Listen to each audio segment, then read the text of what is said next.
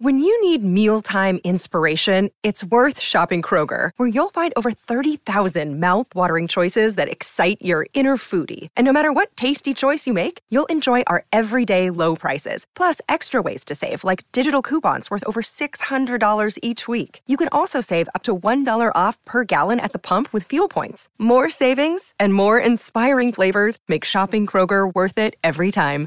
Kroger, fresh for everyone. Fuel restrictions apply. At Evernorth Health Services, we believe costs shouldn't get in the way of life changing care, and we're doing everything in our power to make it possible. Behavioral health solutions that also keep your projections at their best? It's possible. Pharmacy benefits that benefit your bottom line? It's possible. Complex specialty care that cares about your ROI? It's possible. Because we're already doing it. All while saving businesses billions. That's Wonder made possible. Learn more at evernorth.com/wonder. From sponsoring cultural events to partnering on community projects, creating youth programs to supporting first responders, at MidAmerican Energy, caring about our community goes beyond keeping the lights on. It's about being obsessively relentlessly at your service. Learn more at midamericanenergy.com/social.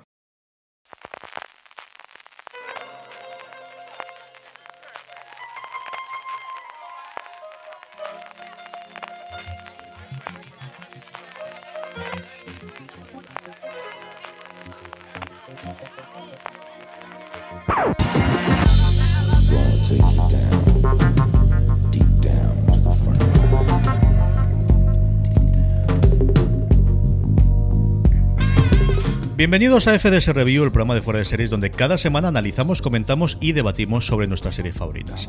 Yo soy CJ Navas y hoy vamos a hablar pues de una de nuestras series favoritas, de la cuarta temporada del Ministerio del Tiempo y para ello tengo conmigo a Marina Sus. Marina, ¿cómo estamos? Muy buenas, TJ, ¿qué tal? Y también a Marichu Lazabal. Marichu, ¿cómo estamos? Muy buenas, por aquí el equipo ministérico.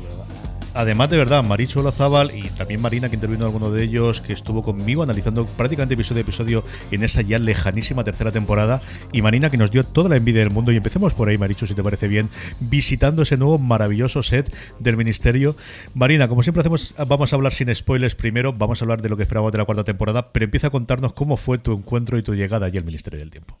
Eh, hay, que, especificar que fuimos al rodaje de la cuarta temporada del Ministerio del Tiempo porque hemos tenido un, un FDS Live con ellos, que podéis ver, en, podéis ver en, en streaming en el canal de YouTube de Fuera de Series. Creo que también se puede ver en el canal de YouTube del Espacio Fundación Telefónica. Lo tenéis en Espacio Fundación Telefónica, pero hemos creado una lista con todos ellos, así que vais al YouTube de fuera de series y ahí tenéis todos los live uno detrás de otro. Pues ahí está. Entonces fuimos, justo fuimos a, al- a la nueva localización, al nuevo ministerio, el último día de rodaje de esta cuarta temporada, con lo cual hubo algunas cositas de las que nosotros nos enteramos, eh, pues unos cuantos meses antes de que se vieran por la tele.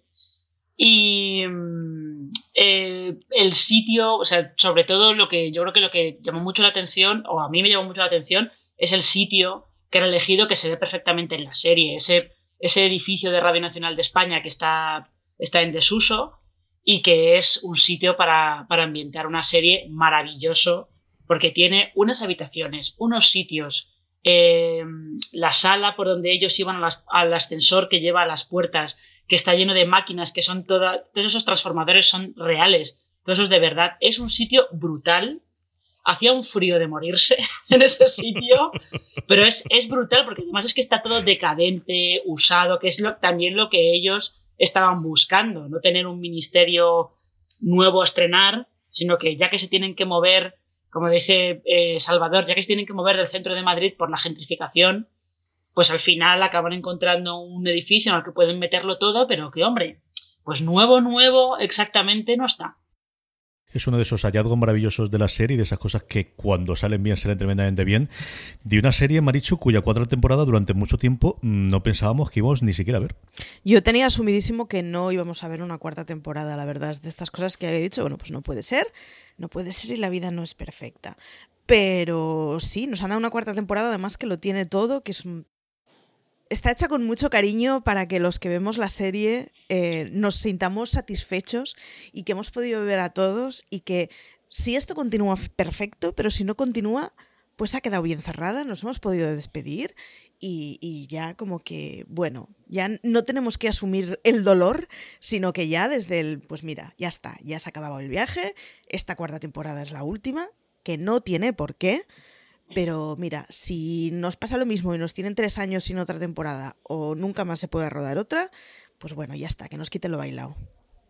Vamos a hablar evidentemente en la parte con spoilers de poner después de poner la sintonía de todo lo que nos ha dado, de los personajes, de los nuevos, de los que estaban, de los que aparecen brevemente, pero quizás el, más importante, Marina, eh, por la importancia que también va a tener la trama, es la vuelta de Julián por la puerta grande, que al final fue el primero de cuando la patrulla se empezó a disolver y empecemos a ver de el ministerio es más allá de los personajes iniciales, es esa marcha de Rodolfo Sancho, pues primero por razones laborales y que luego se mete con esa parte de Julián. Aquí es una vuelta que yo creo que confirma eso de que el ministerio es mucho más grande que sus piezas, siendo todas importantes, pero que desde el principio fue concebido como una serie, con esas siempre que pensamos en Doctor Who, que puede continuar más allá de personas concretas, y aquí mientras siga el ministerio, y yo creo que angustias, en esto te da en mí, pero yo creo que ya sí que no la podemos perder, el ministerio puede seguir eh, con cualquiera de los personajes. Da la sensación de que son angustias, angustias, Ernesto e Irene. Son un poco el trío principal. Esos tres son los que mantienen, mantienen la continuidad entre pues entre un equipo y otro, entre diferentes patrullas, entre salidas y entradas de personajes, ellos tres son, son los, los fundamentales, creo yo. Y sí, eh, al final hemos visto que también vuelve Julián porque esta es una temporada que al estar construida un poco como para darle un cierre definitivo a toda la serie, por si acaso, tenía que volver Julián, porque es a través de quien, entramos en el ministerio, lo conocemos todo, es quien eh, su arco, no sentimental, pero como el arco, el, trauma del pasado que, tiene que solucionar, es el que eh, impulsa por lo menos toda la primera temporada y eh, era un poco inevitable. Eh, es verdad que el final que se le dio era, fue un poco... yo creo que se buscó un final, el final que se le daba en la segunda temporada, se buscó un final que pudiera ser un detonante de tramas interesantes, pero es verdad que era un poquito rápido, un poco de... acaba de pasar, ¿por qué? Y este por lo menos pues eh, da la opción de da la opción también de cerrar la serie con esto que le gusta mucho a los guionistas, sobre todo los estadounidenses, que el último capítulo sea como un cierre circular con lo que vimos al principio, pues eh, Julián era la opción perfecta. Y quizás también junto con este trío tenemos a Salvador, que siempre dicho, yo recuerdo cuando lo hablábamos tú y yo en, los recaps semanales, siempre queremos verlo más y evidentemente era la figura que había detrás de la mesa, pero también una cosa muy de las series americanas, de la persona que contaba ahora Marina, de la persona que está detrás de la mesa, de repente vuelve a recordar la gente que fue y vuelve a hacer calle en este tipo de series. Y luego hablaremos evidentemente la parte con spoilers, el, final y el cierre que tiene el personaje de Salvador, pero es quizás la temporada en la que más protagonismo ha tenido, ¿no, Marichu? Es la que más protagonismo ha tenido y sobre todo es la que yo creo que se ha dado mayores gustazos. Eh, Salvador nos cae bien, nos fascina a todos y queríamos más de él y esta temporada se nos ha dado más de él, no solo en minutaje, sino hemos podido saber muchas más cosas de él, pero además nos han regalado escenones, no voy a hacer spoilers, pero nos han regalado escenones maravillosos. Yo, por cierto, con esta temporada he llorado absolutamente todos los episodios, que lo sepáis. todos. En uno de ellos entró mi marido en el cuarto y, ¿pero qué te pasa? Estoy viendo el ministerio. estaba sipando y todo. Tal cual. O sea, me he pegado unos dramones esta temporada del copón y en muchos de los casos no es exactamente, oh Dios mío, qué desgracia estoy viendo, sino qué cosa más emocionante estoy viendo, qué, qué, qué bonito, qué tierno, qué, qué gustazos han pegado grabándolo. Y con Salvador es con el que ocurren muchas de estas cosas. El final de la temporada para Salvador es un placer del copón y es una de estas cosas que dices pues os habéis pegado un gustazo increíble. Pero es que durante toda la temporada se va salpicando de momentos que dices, bueno, pues pues está muy bien. Es, un, es una oda maravillosa a Jaime Blanche y de hecho Olivares en varias entrevistas había dicho que para él Jaime Blanche era el personaje que lo articulaba todo en el ministerio y desde luego esta temporada se ha convertido en un personaje clave. Yo creo que esa es una de las claves que tiene el Ministerio. Y luego veremos si al final la serie cada vez se hace más para los fans acérrimos. Pero lo que es cierto es que esa conexión emocional, Marina, que tenemos la que vemos la serie con los personajes, que es lo que toda la vida ha tenido la televisión, que al final eran personitas en las que metíamos todas las semanas. Ahora que no se ve lineal, Álvaro hacía ese análisis de cómo las series se ven, pero evidentemente no es lineal, sino lo vemos cuando queremos y como queremos. Y el Ministerio del Tiempo prácticamente uno de cada tres, sin contar lo de HBO, porque en el estudio estratégico no aparecía, pero uno de cada tres de sus espectadores se hace a posteriori de la emisión. Ese sentimiento de conexión que recordamos con las series de la infancia, con las series eso de semana a semana de esa cita alrededor del salón, lo tenemos con esta serie todos. ¿eh? Y funciona al final, incluso las, las partes eh, más puede haber un bache a lo mejor en, la temporada o capítulos un poco menos acertados, funcionan justo por esa conexión emocional que, tenemos con, los personajes, que es algo que no sé si habéis leído, que, eh, creo que fue la semana pasada o hace un par de semanas, había una crítica estadounidense, Maureen Ryan, que escribía un artículo diciendo que con esta, esta moda de que las series cada vez tengan menos episodios, las temporadas sean más cortas, eh, se ha perdido eso que antes pasaba en las temporadas largas de veintipico episodios, de eh, dedicar un episodio a un personaje concreto, o que se fueran descubriendo tramas y dinámicas entre personajes según iba pasando la temporada y según al tener todos esos capítulos tenías que ir emparejando gente que en otras circunstancias no emparejarías y justo eso pues hace también que vayas creando esa, esa conexión emocional con los personajes, que al final es lo que tú dices, es lo que te hace seguir con la serie. Tú a una serie no te enganchas porque la trama sea lo más. Te engancharás a lo mejor al principio, pero luego si sigues con ella es porque conectas con los personajes de alguna manera. Vamos a hablar de todo esto, vamos a hablar del final de la temporada, vamos a hablar de esos momentos. Mariso cuando decía que lloraba, yo lloraba un poquito, eso sí, la escena de Camarón se me siguen poniendo los pelos, lo he visto no menos de 10 veces. Bueno, la Además, intervención radiofónica que hago, más tengo y hablaremos de ella largo y tendido de otros momentos y otras escenas. Vamos antes como siempre con la música y a la vuelta de oír la banda sonora del Ministerio del Tiempo y hablamos con spoilers de esta cuarta temporada y esperemos que mm, continúe del Ministerio del Tiempo.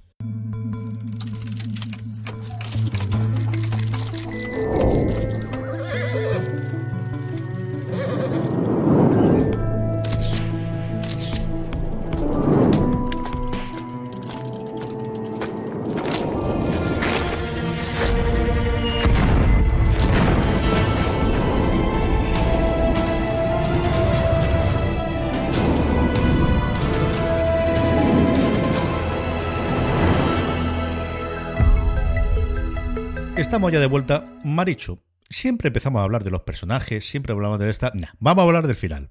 ¿Qué te pareció el final? Y de ahí tiramos para adelante, que al fin y al cabo, si estamos hablando del Ministerio del Tiempo, podemos viajar para adelante y para atrás, pues vamos a hacerlo así. Empecemos por el final, luego tiramos para adelante. Marichu, mm, ¿cuánto, Lagrimones como ¿qué te ha parecido? Bueno, para empezar, a, mí Julián era un personaje que me parecía un marmolillo y que no, no, me decía nada. Esta temporada se ha convertido en mi crush completamente, o sea, hasta el punto de poner el pause y rebobinar en plan, oh Dios mío. Entonces el final que le han dado me parece maravilloso. Yo quería un final feliz, con 300 niños, con su mujer y todo perfecto. Así que me han dado un final completamente satisfactorio. Y por otro lado, eh, toda la historia de, de Pacino y toda la historia de, O sea, yo me imagino a Pacino esperando décadas a poder ver a su gran amor y es como, oh Dios mío, se me ablanda la patata. En general han hecho un final que yo creo que está hecho para, para los seguidores de la serie para que nos quedemos satisfechos. La despedida de Salvador es maravillosa en los tiempos que él quiere, de las formas que él quiere, pudiendo poner a quien quiere. Es como todo es un lugar paradisíaco. Pero es que esta es una serie que nunca, nunca ha jugado a torturar al espectador. O sea, nos ha tenido con, con angustias y con intrigas, pero nunca ha jugado a la tortura por torturar. Entonces, en ese sentido, si, si esto no es el final de la serie, desde luego va a ser el final de un gran capítulo de la serie. Con la marcha de Salvador, lo que venga ahora no podrá ser lo mismo. Me parece bien que nos hayan dejado muy satisfechos a todos. Eh, fíjate, yo lo he visto eh, justo cuando, cuando eh, grabamos el, live. yo le, dije a Javier Olivares que el momento, de algunos momentos de, la temporada que me parecían muy Doctor Who. Y es que este último capítulo me parece muy Doctor Who. Y me parece muy Doctor Who justo por algún detalle, por ejemplo, eso, Pachino esperando durante décadas para, para poder ver a Lola otra vez, que eso está ocurre en, creo que es al final de la quinta temporada de Doctor Who, cuando Rory se pasa eh, milenios vestido de centurión esperando para poder volver a... No recuerdo si es para poder volver a ver a Amelia o para... O sea, a Amy Pond, o para poder ver al doctor que salga de la caja aquella, eso no lo recuerdo muy bien. Pero que son cosas que son muy Doctor Who, ese concepto de eh, alguien que se queda esperando a un viajero en el tiempo durante décadas y décadas y décadas hasta que, consigue verlo para tener cierto cierre emocional. Y mm, lo de Julián, Julián es un, es un personaje que a mí no me disgustaba, nunca ha sido mi favorito, pero lo que tengo que decir ahora que decía Marichu, que, que Julián ha sido un poco su crash esta temporada, eh, hay que reconocer que eh, lo atractivo y el carisma que tiene Rodolfo Sancho haciendo de estrella de cine de los años 40. ¿eh? Por favor, hablemos de esa barba. Es muy, es muy fuerte. Muy fuerte, muy fuerte lo bien. Tiene como. Además, tiene como. Eh, ponía como esa cara así un poco como de Clark Gable, así un poco de. Mm. ¿Qué pasa, nenas? Eh, era impresionante lo bien que daba como estrella del cine de los años 40. A mí esta cuarta temporada me ha reconciliado completamente con Rodolfo Sánchez. Y la otra es que a partir de ahora, cada vez que vea a Hugo Silva y a Macarena García con otras From sponsoring cultural events to partnering on community projects, creating youth programs to supporting first responders, at MidAmerican Energy, caring about our community goes beyond keeping the lights on. It's about being obsessively relentlessly at your service. Learn more at midamericanenergy.com slash social. He's wild. He's sweet. He'll shred your couch on a whim, then come crawling back to you, purring happily at your feet. His behavior may be erratic, but he's still the world's best cat, who deserves nothing less than world's best cat litter. The number one natural and sustainable litter brand with no harmful chemicals or silica dust. Trade your clay today. Get world's best cat litter for the world's best cat. voy a llorar porque me parece que Pachino y Lola hacen, o sea, una de las mejores parejas que he visto en mi vida. Es como, ¿cómo se puede tener tanta complicidad en todo momento sin que en realidad hayamos visto tanto recorrido de la pareja? Estoy maravillada. Yo hacía años que no había un sentarle también un bigote a alguien y llevar también un bigote como hace Rodolfo Sancho en ese momento.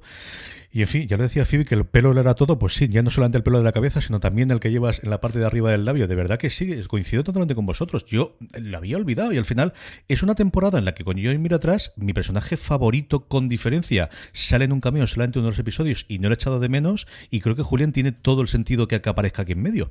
Es una cosa que me ha extrañado. Sobre lo que comentabais de cierre, yo creo que sí tiene todo el sentido de si no es cierre de temporada de, serie y cruzamos los dedos y esperemos que no sea así, si cierre de ciclo, cierre de temporada o cierre de Doctor, siguiendo la analogía de Marina de esto ha sido un antes y un después y ahora tenemos pues la reinvención o tenemos el, el, botón de restart o de reboot o de continuación de lo que tenga que hacer. Yo creo que eso sí lo tiene.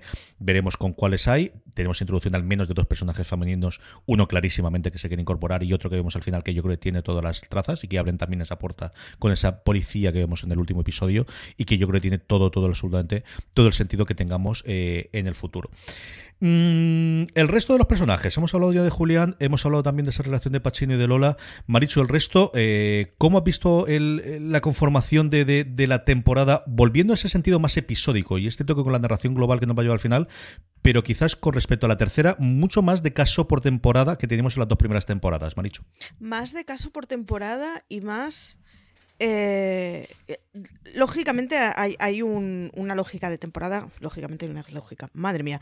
Eh, obviamente hay una lógica de temporada, pero si os dais cuenta, cada episodio la patrulla cambia, los personajes cambian muchísimo, el argumento gira en torno a, a qué es lo que pasa históricamente en ese episodio completamente hemos acabado viendo que Velázquez puede ser parte de, la cuadrilla que se encarga de viajar en el tiempo. Es, es un placer porque es lo que hace que yo creo que la cuarta temporada es una temporada que la podremos ver dentro de cinco años de no me apetece ver toda la temporada, solo quiero ver específicamente un capítulo y nos va a dejar satisfechos.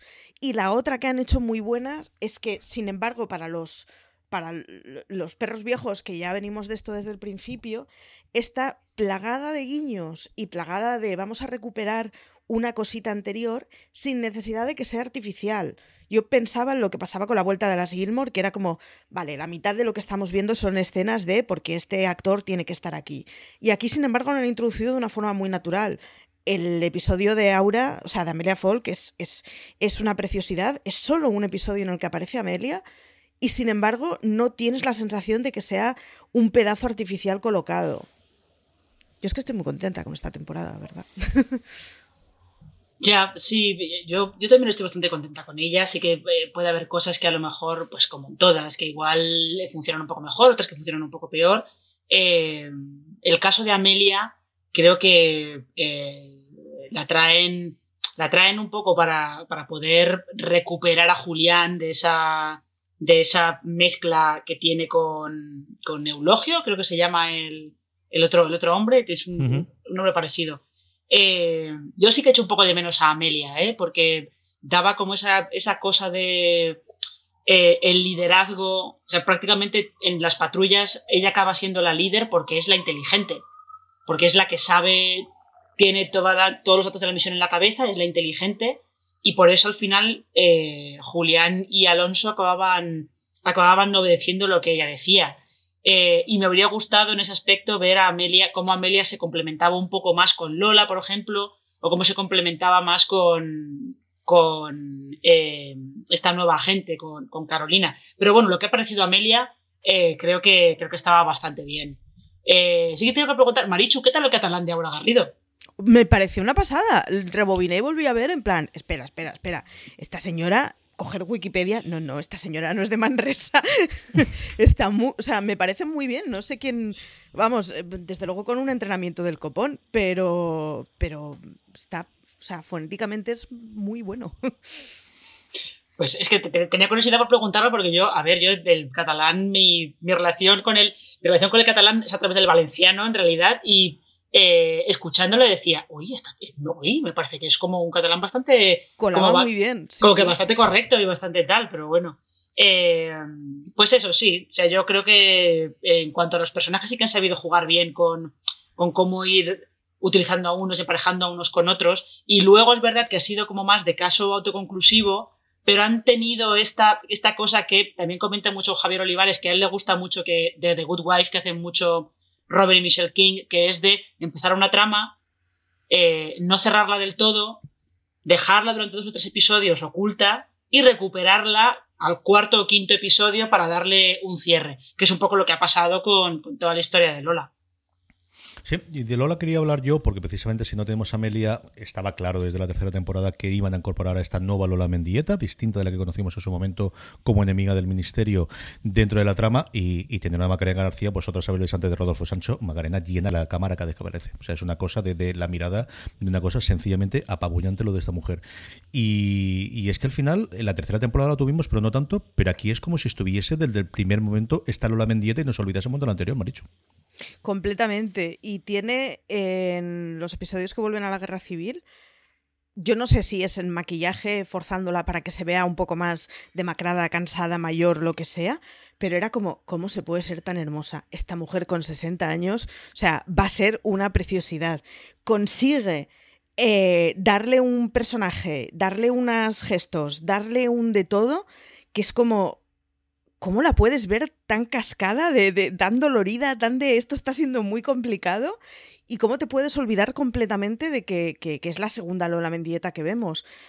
O sea, me ha parecido que hace un papelón del copón. Es una pasada y es un gustazo. Y, y es una chiquita muy joven. Quiero decir que, que es que con 20 años más eh, vamos a tener una actrizaza del copón de la baraja, porque es que se casca una temporada increíble. O sea, no, no, a mí me, ha parecido un gustazo y es de estas chicas además que iba a decir que están empezando como quien dice, que no, las narices, eso no sale de la, mañana, de la noche a la mañana, pero que no hemos visto en muchísimos papeles aún.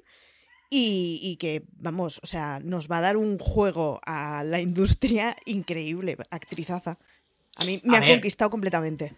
A ver, eh, a Macarena García sí que la hemos visto en muchas cosas, pero en papeles pequeños. Sí, exacto. Que yo creo que es, es, la, es la, diferencia, pero eh, eh, lo de Macarena García tiene 32 años, por cierto, ¿eh? Lo que pasa es que siempre parece que tenga como 10 años menos de los que tiene, pero tiene 32 años ya.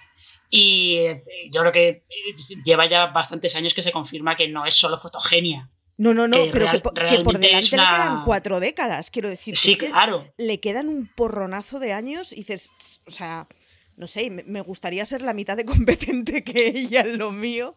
Pues, eh, pues te, 32 reco- te años. recomiendo entonces, Marichu, que veas eh, no tanto la llamada, que es como lo, lo más clásico, sino Sí. que veas la, la otra mirada que se marca un papelón también muy serio, Macarena García. Mira, la otra mirada me falta, me le, me le echaré un ojo. O sea, a mí ha sido conquista de esta temporada, ¿eh? se marca un, un- un pa- un papel muy interesante, Macarena García. Pero sí, yo, fíjate, Lola, eh, siempre he pensado que era un poco como Severus Snape en, en los libros de Harry Potter, que acaba siendo el héroe oculto.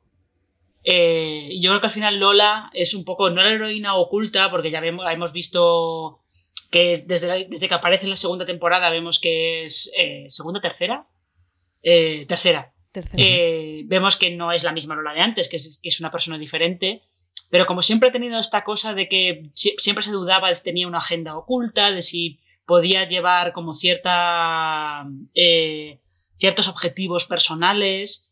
eh, no, es, al final lo que se crea es un personaje que tiene unos principios muy claros, que no está dispuesta a traicionar esos principios y que siempre es muy crítica con, con el ministerio y, y con las cosas que el ministerio la obliga a hacer.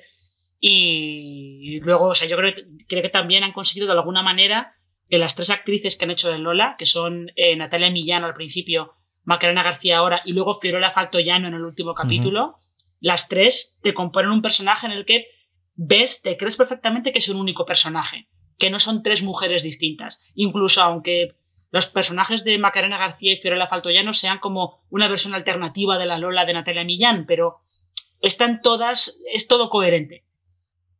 Yo sobre eso simplemente, porque Marina ha dicho lo de la otra mirada muy a la ligera, esa es una serie que Marina yo creo es la que le ha enarbolado la bandera más grande de toda la crítica, que en otras circunstancias, y si la televisión española estuviese en otro punto, la pública, eh, yo creo que se habría visto bastante, bastante más. Tuvo yo creo el problema de la emisión y dónde fue. Sí. Esta es una de las series que igual si rescata Netflix y tiene el este se va a recuperar y yo creo que es una serie que se analizará y se comentará mucho en el futuro, Marina. Y ese asunto, más allá de evidentemente tú comentabas la llamada, ¿no? Yo creo que hay una mm, la gente que vio especialmente la obra de teatro en Madrid y que se quedó con ella y que para siempre la tiene ahí de- es muy grande porque ya la vi y posteriormente la película. Pero creo la otra mirada del otro sitio donde ella le, le hubiese dado ese salto y que desgraciadamente se vio mucho menos de lo que merecía esa serie. Sí, y si no, de todas maneras tenéis eh, la película que le dio la huella, que es Blancanieves. O sea, lo, Sí. de Blanca, lo de Blancanieves, eh, Macarena García en Blancanieves es una cosa digna de estudio, porque es, es todo fotogenia. Es todo fotogenia y todo carisma, porque es una película muda. O sea que la tenéis. Blancanieves está muy bien, os la recomiendo. De los personajes, pasemos un poco al tema y pasemos al tono. Y es que, Marichu, esta es la temporada más abiertamente de ciencia ficción que ha tenido el Ministerio del Tiempo. Desde el principio, cualquier entrevista que hacía Javier Olivares hablaba, y él siempre se separaba de esa parte de ciencia ficción, especialmente de los viajes, y siempre hablaba de su serie como una serie de aventuras, de fantasía, de personajes y de temas, y tanto en público como, en conversaciones que hemos podido tener, pues alguna, antes de alguna charla que hemos coincidido, siempre ha sido así. En esta es la primera vez que tenemos viajes en el tiempo, que tenemos máquinas del tiempo, que realmente tenemos aquí y tenemos eso sí, vamos a tener una máquina del tiempo puramente española, igual que al final hablamos de los héroes no cantados, esos héroes ocultos que hemos tenido bastante a lo largo de la temporada. Tenemos ese anacronópete que jamás pronunciaré bien y lo sé, y creo que me ha salido la primera y estoy flipando, así que no sé cómo voy a ser capaz de hacerlo, que es una novela que he intentado conseguir y que todavía no he conseguido, que alguien con ojo debería intentar hacer una edición rápidamente hablando con el Ministerio del Tiempo, que no sé cómo esto, tú conoces mejor la industria editorial, Maricho, ¿cómo cuesta para hacer que esto además yo creo que está de dominio público, para hacer una tirada rápida de esta bien hecha y, y para fans del Ministerio del Tiempo, ¿aquí hay negocio o qué? Pues no lo sé, pero igual es el momento de hablar con Gigamesh o con una de estas. Porque yo eh, me quedé con muchas ganas de, pillarle a- la mano al libro y de leer más sobre esto. Eh, sí, es una temporada muy ciencia ficción, pero han conseguido hacer una ciencia ficción muy clásica sin que sea dura y a los que no les guste la ciencia ficción, que no les frene, de verdad, porque no, no, no vais a ver eh, naves espaciales eh, con gente dentro y cosas muy técnicas y batallas en el aire. No es esto. Lo que pasa es que sí, hay máquinas en el tiempo y se lo han conseguido montar para que las máquinas en el tiempo nos motiven mucho a los que nos gusta la ciencia ficción y estemos dando palmaditas, pero a la vez a los que mm, son externos al mundo de la ciencia ficción y no están acostumbrados, no se les va a hacer denso. Es una pasada. Eh, la historia de la, de la cronópete, Anacronópete. Anacronópete, madre mía. El tiempo nos ha demostrado que la televisión pública puede hacer ciencia ficción muy chula. Que igual mm, es el momento para hacer cosas de género, pues así, que iba a decir que no tengan grandes presupuestos, pero no, porque una serie siempre tiene grandes presupuestos, pero quiero decir que no hace falta montarse todo un universo paralelo para hacer una serie de ciencia ficción que mole. Y esta es la demostración. Información en el minuto y resultado que diría el clásico, y es que existe el anacronopete.com en el cual hay unas ediciones facsímiles del libro original. Una de ellas, la más normalita de bolsillo, en la que se tiene la novela, y luego tenéis edición completa y de coleccionista, en la que no solo está el anacronópete, sino dos continuaciones que tuvo su momento eh, Gaspar y Rimbaud, que se llamaba La Metempsicosis Mm, ¿Cómo se nota cuando existía el marketing en la época de edición de libros? En, esta, en este buen nombre. Y viaje a China. Aquí se ve que ya se cansó y decidió hacerlo. Eh, en cuanto termine con vosotros, voy a hacer la compra aquí. Los dos primeros al menos sí que están en Amazon, así que o no lo tenían editado cuando lo vi yo en su momento, o han tenido, y las ilustraciones son sencillamente deliciosas. Así que esto no está patrocinado, pero es que vale la pena, de verdad. Y que son muy, está, muy el texto está liberado, o sea que eh, si vais a la página esa, pode- os, os enlazan el texto completo por si le queréis echar un ojo. Como tiene que ser. Si lo quieres leer simplemente lo lees gratis y si quieres el objeto de coleccionista del fetiche, pues mira, te compras el fetiche y lo tienes para coleccionar, que yo creo que hay una firma. Marina, aquí tenemos viaje en el futuro. Por, por fin, ¿no? Se rompe otra de las reglas que teníamos establecidas de no se va al futuro porque todas las puertas van atrás y todas las puertas se acaban en el 2020, hasta que deja de serlo. Hasta que tienes una máquina del tiempo. BP vuelve a tener grandes noticias para todos los conductores. Cuando vayas a repostar tendrás un ahorro de hasta 40 céntimos por litro en Península y Baleares y 35 céntimos por litro en Islas Canarias, incluyendo la bonificación del gobierno. Cada vez que visites una estación BP en la península y Baleares, puedes ahorrar y disfrutar de todas las ventajas que ofrecen en su programa Mi BP. Y si lo haces desde Canarias, podrás disfrutarlas a través del plan Dino BP. Así que ya sabéis, BP nos lo pone fácil para ahorrar al máximo estés donde estés. Hazte con su tarjeta en sus estaciones de servicio y si quieres consultar más información, puedes hacerlo en mibp.es y plandinobp.es.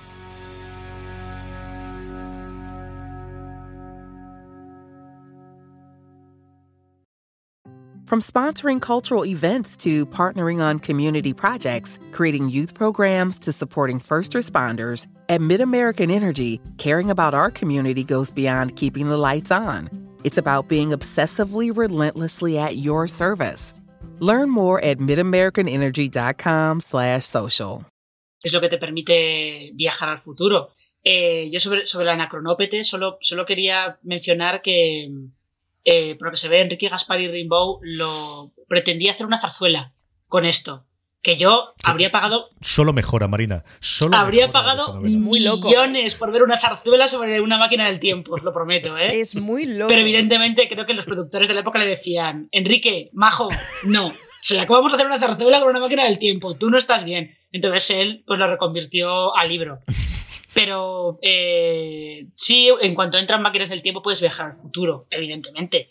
Y lo que pasa es que ellos pues eh, utilizan las mismas, las mismas normas que establece, se establecen en el libro del anacronópete con el fluido ese que tienes que tomarte porque eh, se considera que si tú viajas 40 años al futuro vas a envejecer esos 40 años durante, durante el viaje. Luego Einstein, con su teoría de la relatividad, se encargó de, de decir que la cosa no funcionaba así, pero bueno, eso es la lógica que se llevaba a finales del siglo XIX.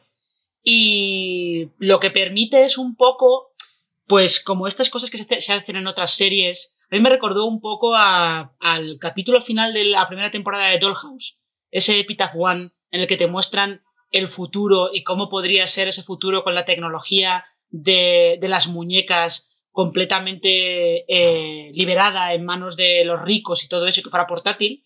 Me recordó un poquito a, a ese Epitaph One porque lo que te muestran es cómo sería el futuro si de repente todo el mundo tuviera máquinas, máquinas para viajar por el tiempo. El todo el mundo quiere decir gente con pasta y con poder que las pueda controlar. O sea, como al final acaba siendo eso un poco eh, el liberalismo extremo, es, perdón, extremo aplicado a, las máquinas para viajar por el tiempo. Y, yo creo que eh, es una, pues bueno, es un futuro distópico y tal, acaba siendo un poco Terminator, como dice Julián, que al final todo está en Terminator y, a mí me pareció pues un, pequeño experimento y un pequeño divertimento que, estaba bastante bien. En la parte de divertimento yo creo que hay dos vertientes que podemos comentar. Una que Marina ya ha adelantado, que son los giros, las frases, los guiños a si no sabes de lo que estamos hablando no pasa nada porque puedes seguir adelante, pero si sabes que cuando determinado personaje dice las series de médicos funcionan muy bien porque él se hizo una carrera ahí, pues esas cosas funcionan mucho mejor. Y nuevamente, pues si no lo sabes bien, pero puede funcionar. Yo creo que hay muchos de esos que podemos comentar después cuando hablemos de los momentazos y de las frases más divertidas. Pero hay otra que es, yo creo que esta temporada eh, el equipo de guionistas encabezado por Javier Olivares es qué épocas quería contar y qué hechos históricos querías contar. Y hay varios episodios, Maricho, yo creo que vamos a hablar aquí de los que más nos han gustado de esas tramas de yo creo que Olivares sí o sí quería algo hacer algo de la movilidad marileña y ponerse a los pies de Pedro Almodóvar y dice ahora o nunca y lo podíamos hacer y en general, yo creo que eso ha ocurrido con casi todos los episodios en los que hemos tenido quizás el mayor elenco de personajes relevantes de la historia, con mucha labor didáctica de por qué estos personajes, los reyes ya sabemos por qué son importantes, pero mucho de esa gente que estaba en la sombra Marichu, por qué esta gente es importante. Y yo creo que se nota eh, especialmente de Olivares, que al final es historiador y que él viene de esto y viene de enseñar que el historiador del arte, de mm, eh, quería sacar y poner en palestra a estos personajes. Yo el otro día decía en Twitter que la maldición que tengo con el Ministerio del Tiempo es que tardo como dos veces, dos veces y pico en verla, porque entre tirar para atrás por cosas que, ah, me ha hecho mucha gracia, quiero volver a verlo, y poner el pause por, espera, vamos a abrir la Wikipedia, eh, a mí el Ministerio del Tiempo me lleva una tarde en un episodio. o sea, pero sí, se han pegado un gustazo muy grande de, de poder hacer de poder tirar además mucho de épocas históricas sin ningún tipo de complejo. El episodio de Almodóvar es muy chulo, pero a mí se me daba la sensación en las temporadas anteriores que había como mucho episodio moderno o contemporáneo para no tener que hacer demasiada historia y que no quedara muy denso. Y en ese sentido me parece que la cuarta temporada se han quitado todos los complejos y le sientan de fábula y hacen cosas maravillosas. O sea, el gran hermano que se cascan con el rey Felipe y el actor de doblaje, que además el actor de doblaje lleva los, los guiños con acacias, que además es como o sea, lo que estoy viendo es un placer. Y además, es, o sea, creo que es con diferencia la temporada más meta que han hecho, más intencionada y, y en la que, bueno, ya no creo que haya mucho cliente nuevo en la cuarta temporada. El Ministerio del Tiempo yo creo que se separa en gente que está harta de los que somos fanáticos del Ministerio del Tiempo y no hacemos otra cosa que hablar de ella, y los fanáticos. Y se ha pegado el placer de hacer una temporada en donde los guiños internos son muchos, en donde los guiños, pues eso, dentro de, de, de las series, la industria son muchos, en donde se habla de los tiempos históricos sin ningún tipo de complejo y sin ningún tipo de vamos a hacerlo más light para el público. Yo lo he disfrutado mucho, de verdad. Yo de verdad es una, es una fantasía que Alonso esté enganchado a Acacias. Es que, es que me parece, me parece una maravilla. Le pega mogollón. Me parece una o sea, toda la reconstrucción de Alonso le pega mogollón y es súper coherente.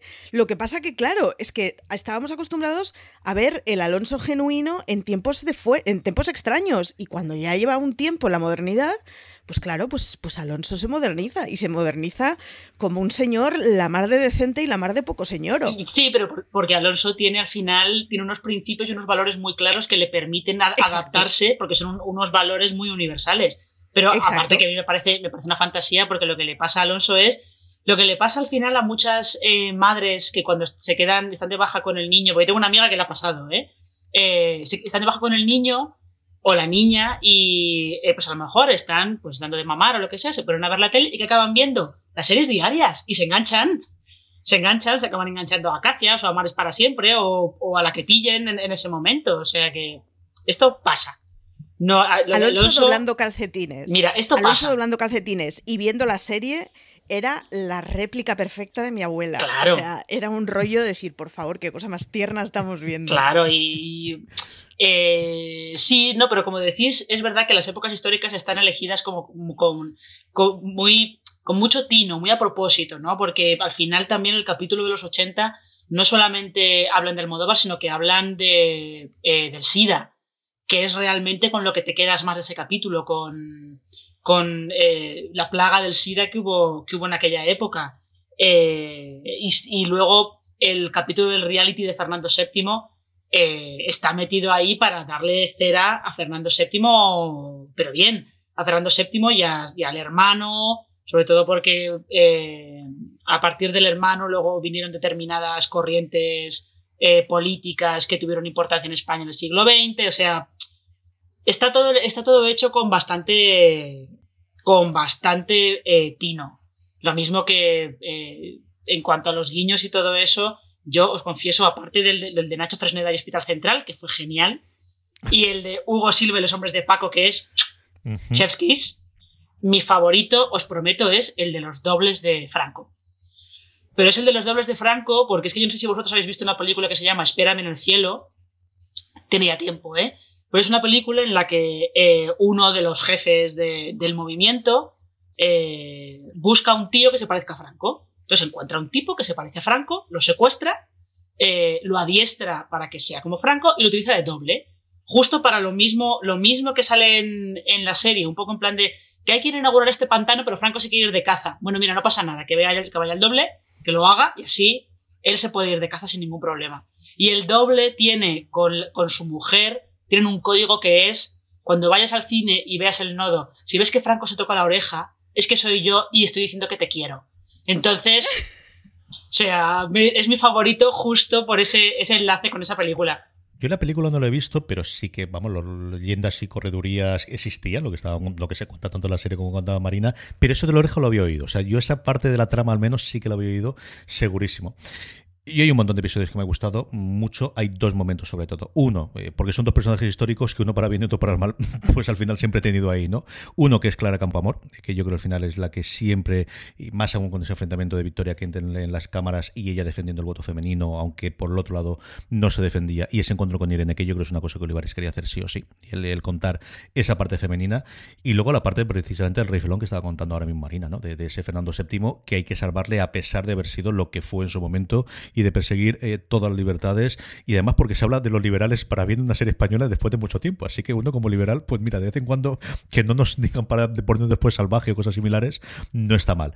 Y es una de las épocas históricas que a mí más me atraen de, de alguien que, que teniéndolo absolutamente todo, mm, pues eso, traicionó a su patria y ahí no se corta ni un pelo, ni se corta Salvador, ni se, controla, ni se corta ninguno de los personajes, ni se corta al final por los guionistas, empezando por Olivares por su boca, contando de eh, hijo de la grandísima mm, España, porque tenemos que salvar después de haber combatido nosotros contra los franceses y acabar con todos nosotros. Son los dos momentos junto con el tercero. Y yo ahí ya nos podemos hablar de momentos concretos de la temporada que nos haya gustado con el de Lorca y el Camarón, que voy a cerrar yo después con él, que me ha gustado.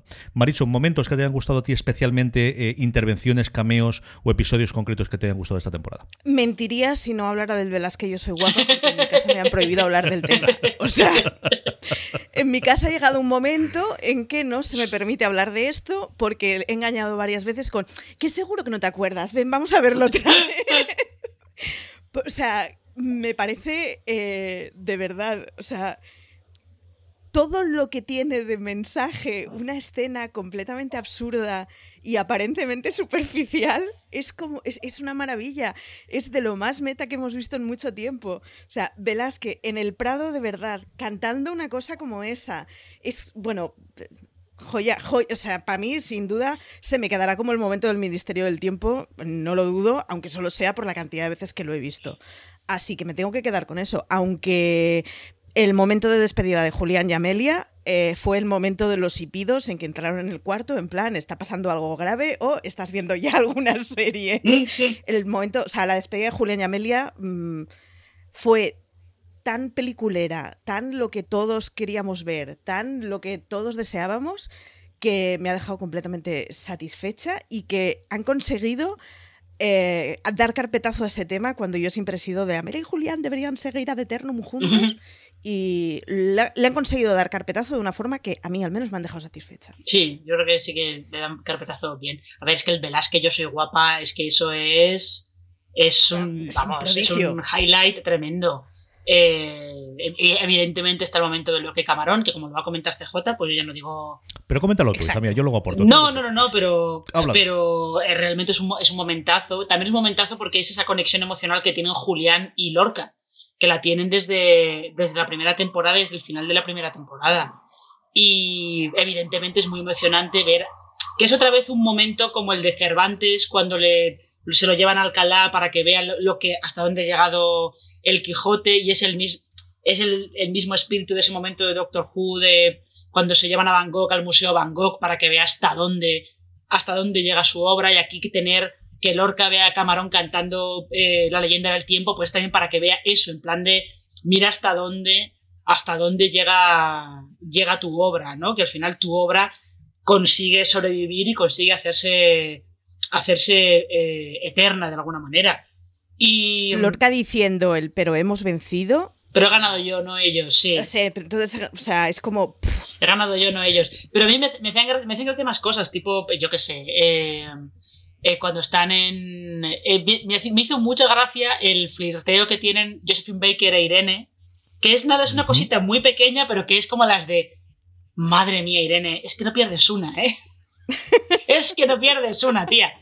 Eh, el momento Clara Campamor, a mí, a mí me, me resultó un poco como, me resultó una trama un poco eh, como que había necesitado más tiempo, había necesitado darle un poco uh -huh. más de, de, tiempo, pero solamente que cada campo se dé cuenta que Irene es española, por cómo la otra se va detrás del ladrón. En plan, de, vas a, vas a llamar eh, hija de puta a tu madre o algo por el estilo. Es como de.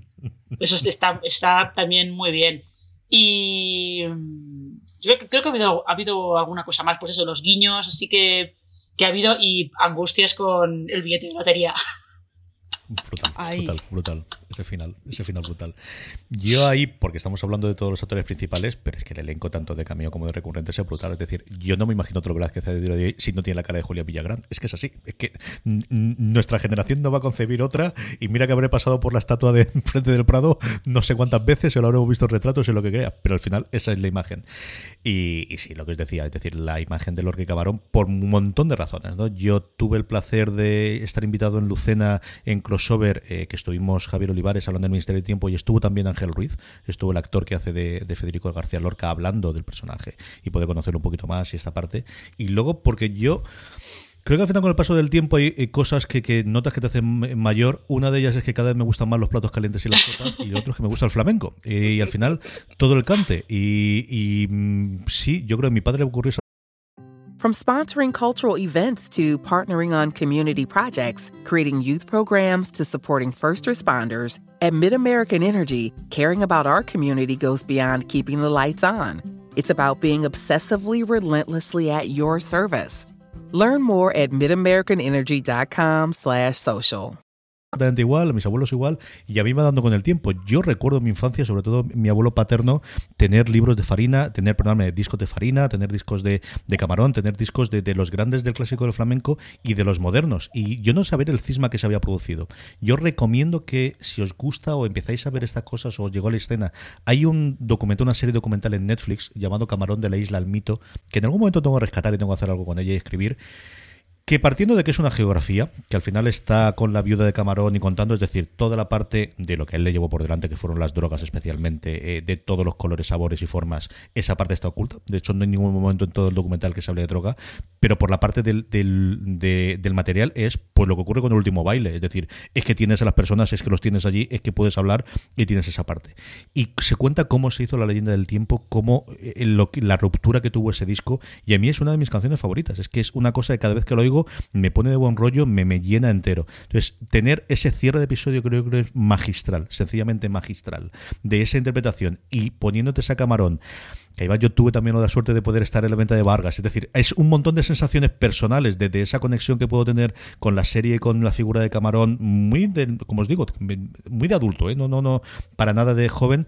Con, creo que es una escena sencillamente redonda que, por cierto, está, creo que en los guionistas, eh, porque no le escribió Olivares, sino que le escribió una guionista que ahora desgraciadamente no recuerdo, pero voy a intentar conseguir el cómo empezaron a hacerlo y está el propio guion y cómo funcionaba absolutamente todo. Es una escena sencillamente para mí maravillosa. Mm. Eh, yo, yo, sí que quería comentar eh, que es una cosa que se me ha olvidado antes, que cuando se van a los 80, aparte de, de esa fantasía que es todo el inicio del 1, 2, 3, cuando presentan a, sí. a la nueva gente, que es, uh -huh. es, una fantasía volver a encontrarse con eso, eh, creo que eh, el capítulo en el que conocen a Pedro Almodóvar, me parece que gran parte de las cosas que Almodóvar, los diálogos de Almodóvar, están extraídos de entrevistas que dio Almodóvar en la época, Y eh, las cosas que dice Fabio McNamara son tal cual cosas que él decía en la época. O sea, ellos lo que hicieron fue documentarse decir, trapa acá, vamos a utilizar esto, vamos a utilizar esto, vamos a utilizar esto.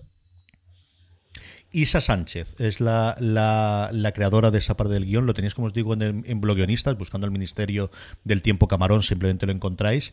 Ella estuvo en Malaca escribiendo y 321 días en Michigan y, habla del detalle porque dice, me están dando tantas felicitaciones por el episodio que os voy a contar todo el desarrollo, vale mucho la pena que lo leáis. Las dos incorporaciones, una clarísima que tenemos Carolina, otra incipiente en ese último episodio. ¿Qué te han parecido estos dos personajes que tienen toda la pinta de, a partir de la quinta temporada del Ministerio tengan más relevancia, Marina? Pues eh, Carolina es, es un poco, bueno, pues eh, una recluta que la reclutan de, la manera habitual que hace siempre el Ministerio, que es una persona que en su tiempo está eh, mal o está desubicada. En el caso ella está huyendo de, de un marido abusivo. Y lo poco que se la utiliza, porque no se la utiliza mucho, pero ese capítulo en el que ella se dedica a seguir a Pacino en todas las veces que él vuelve atrás en el tiempo, está realmente muy bien, está muy divertida. Ese, eh, ese momento que tiene en el que su yo del pasado y su yo del presente se encuentran y empiezan a hablar y empiezan a comentar como en plan, pero tía, ¿cómo te has metido en este lío? ¿Te has, te, has dado cuenta?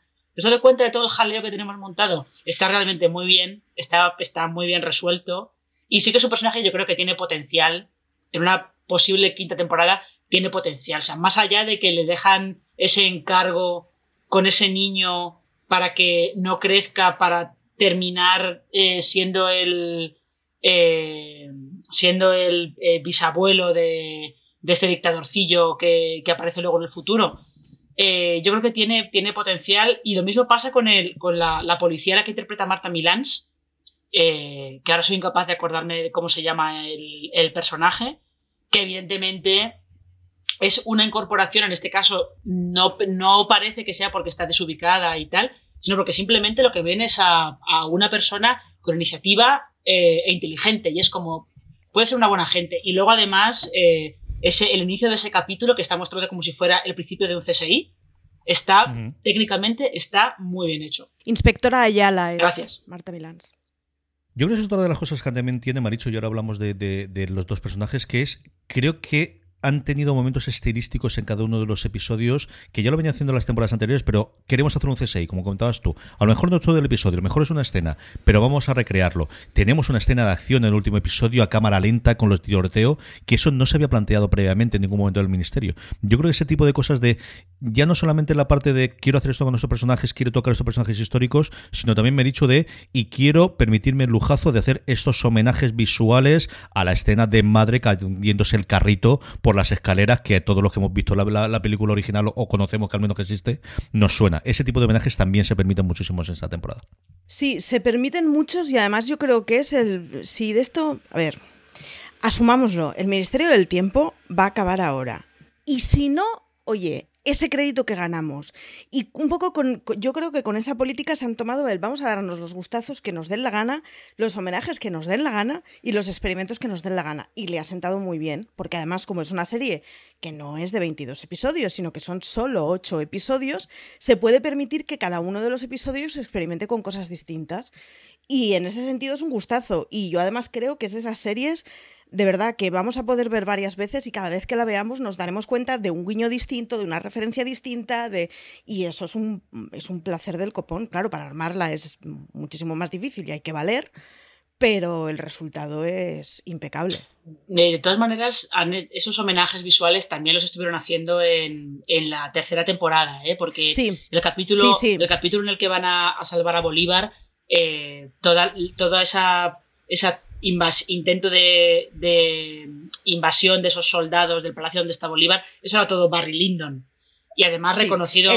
El de, Hitchcock tenía planos calcados. El de Hitchcock, el inicio era vértigo directamente. Y la escena de las escaleras es Los Intocables calcada, pero con monjas.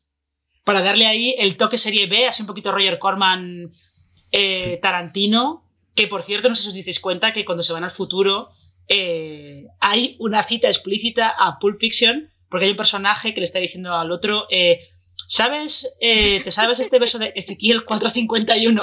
No me di cuenta de esa.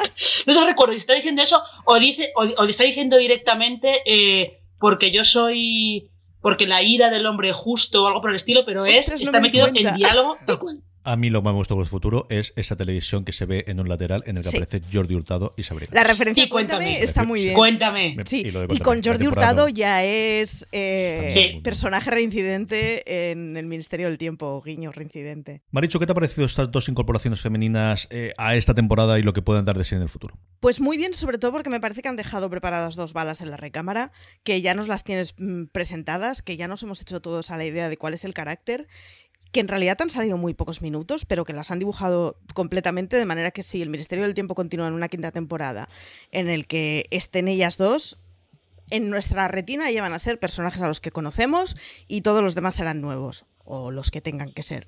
Pero han jugado muy bien a eso y han jugado muy bien además, o sea, el personaje de la inspectora Ayala en cualquier otra serie hubiera sido un tío, está muy bien que sea una mujer.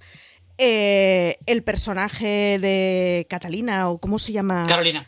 No, Carolina. El personaje de Carolina es uno de esos personajes, además, que puede dar muchísimo jugo. Es, es complejito, tiene mucha mochila personal, tiene mucha cosa como para. Cumple una de esas cosas del ministerio de rescatar a la gente. De hay ciertos casos en que el ministerio se permite el lujo de. Pues mira, el pasado no lo podemos cambiar, pero el futuro sí. Hija mía, te vienes aquí y sal de ese zulo en el que estás metido. Así que me parece que tiene cosas que tiene cosas muy chulas, que ellas están muy bien y que el personaje de Carolina, sobre todo, es que lo tenemos, o sea, lo tenemos completamente calado ya.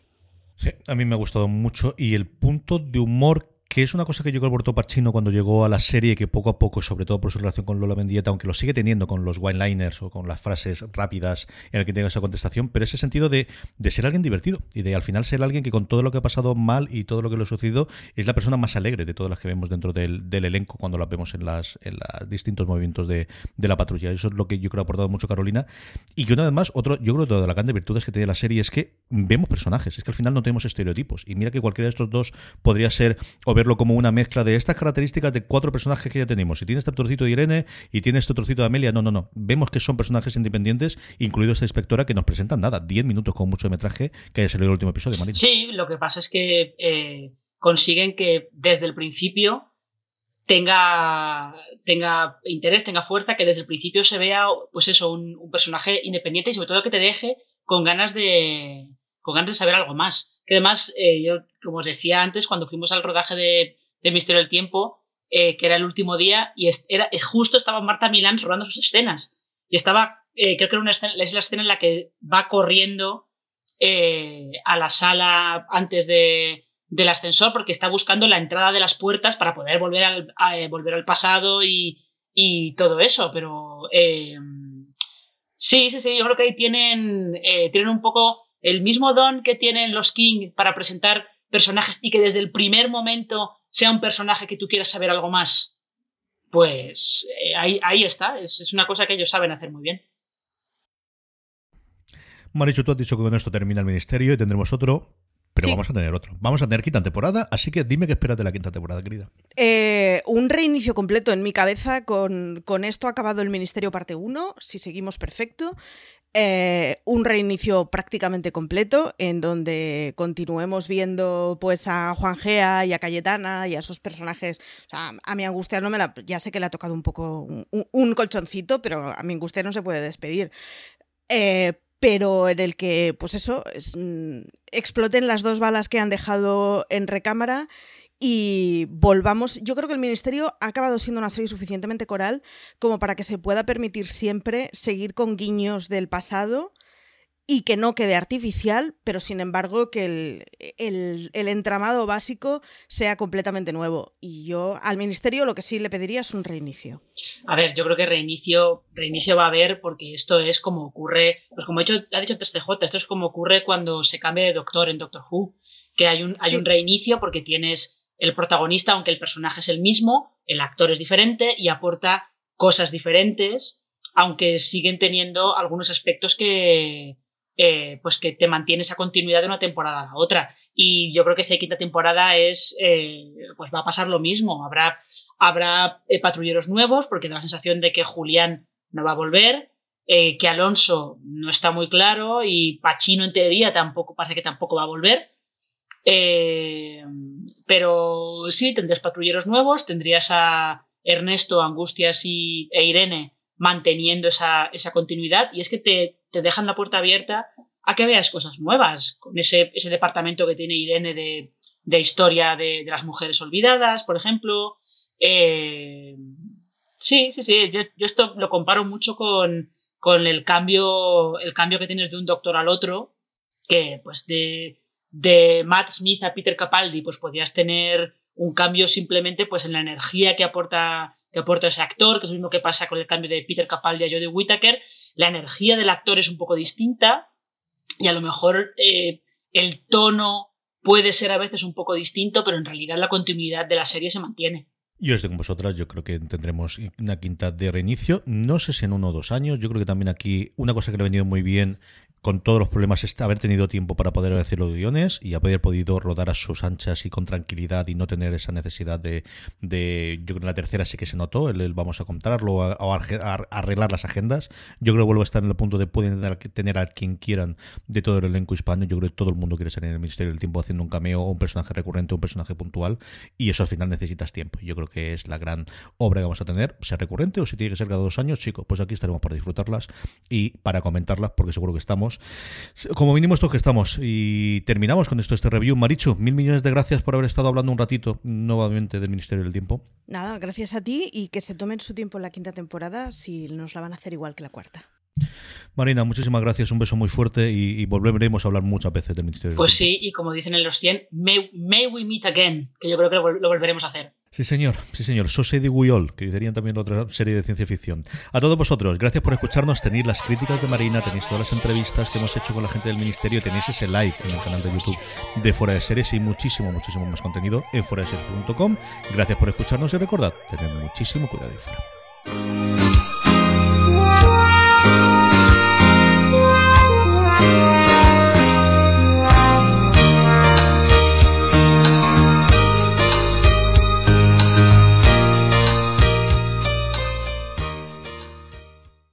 This holiday, whether you're making a Baker's Simple Truth turkey for 40 or a Murray's Baked Brie for 2, Baker's has fast, fresh delivery and free pickup, so you can make holiday meals that bring you all together to create memories that last. Baker's, fresh for everyone. Free pickup on orders of $35 or more. Restrictions may apply. Choose from a great selection of digital coupons and use them up to five times in one transaction. Check our app for details. Baker's, fresh for everyone.